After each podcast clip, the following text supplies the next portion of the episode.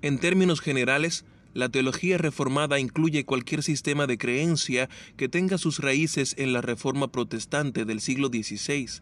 Por supuesto, los mismos reformadores trazaron su doctrina en las Escrituras, como lo indica su credo de sola Escritura. Así que la teología reformada no es un nuevo sistema de creencias, sino uno que busca continuar la doctrina apostólica. Por James Montgomery Boyce. La teología reformada toma su nombre a partir de la Reforma protestante del siglo XVI, con sus diferentes énfasis teológicos, sino que es la teología sólidamente basada en la Biblia misma. Los creyentes en la tradición reformada consideran muy en alto las contribuciones específicas de personas tales como Martín Lutero, John Knox y especialmente Juan Calvino pero también encuentran sus fuentes o sus fuertes distintivos en los gigantes de la fe antes que ellos, como Anselmo y Agustín, y en última instancia en las cartas de Pablo y en las enseñanzas de Jesucristo, o digamos que en primera instancia. La doctrina de la escritura.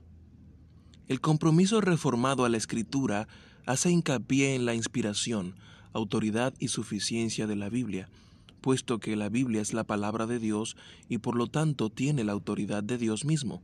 Los reformados afirman que esta autoridad es superior a la de todos los gobiernos y todas las jerarquías de la Iglesia. Esta convicción ha dado a los creyentes reformados el valor de enfrentarse a la tiranía y ha hecho de la teología reformada una fuerza revolucionaria en la sociedad. La suficiencia de la escritura significa que no tiene que ser complementada con revelación especial nueva o continua. La Biblia es la guía más que suficiente para lo que hemos de creer y cómo debemos vivir como cristianos. Los reformadores, y en especial Juan Calvino, hicieron hincapié en la forma en que la palabra objetiva y escrita y el ministerio interno sobrenatural del Espíritu Santo trabajan juntos, el Espíritu Santo iluminando la palabra para el pueblo de Dios. La palabra, sin la iluminación del Espíritu Santo, sigue siendo un libro cerrado. La supuesta dirección del Espíritu sin la palabra lleva a errores y excesos. Los reformadores también insistían en el derecho de los creyentes a estudiar la Biblia por sí mismos, aunque no se puede negar el valor de los maestros capacitados. Ellos entendieron que la claridad de las escrituras en asuntos esenciales para la salvación hace de la Biblia perteneciente a cada creyente.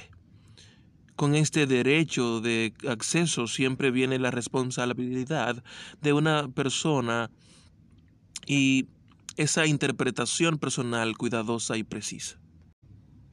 La soberanía de Dios.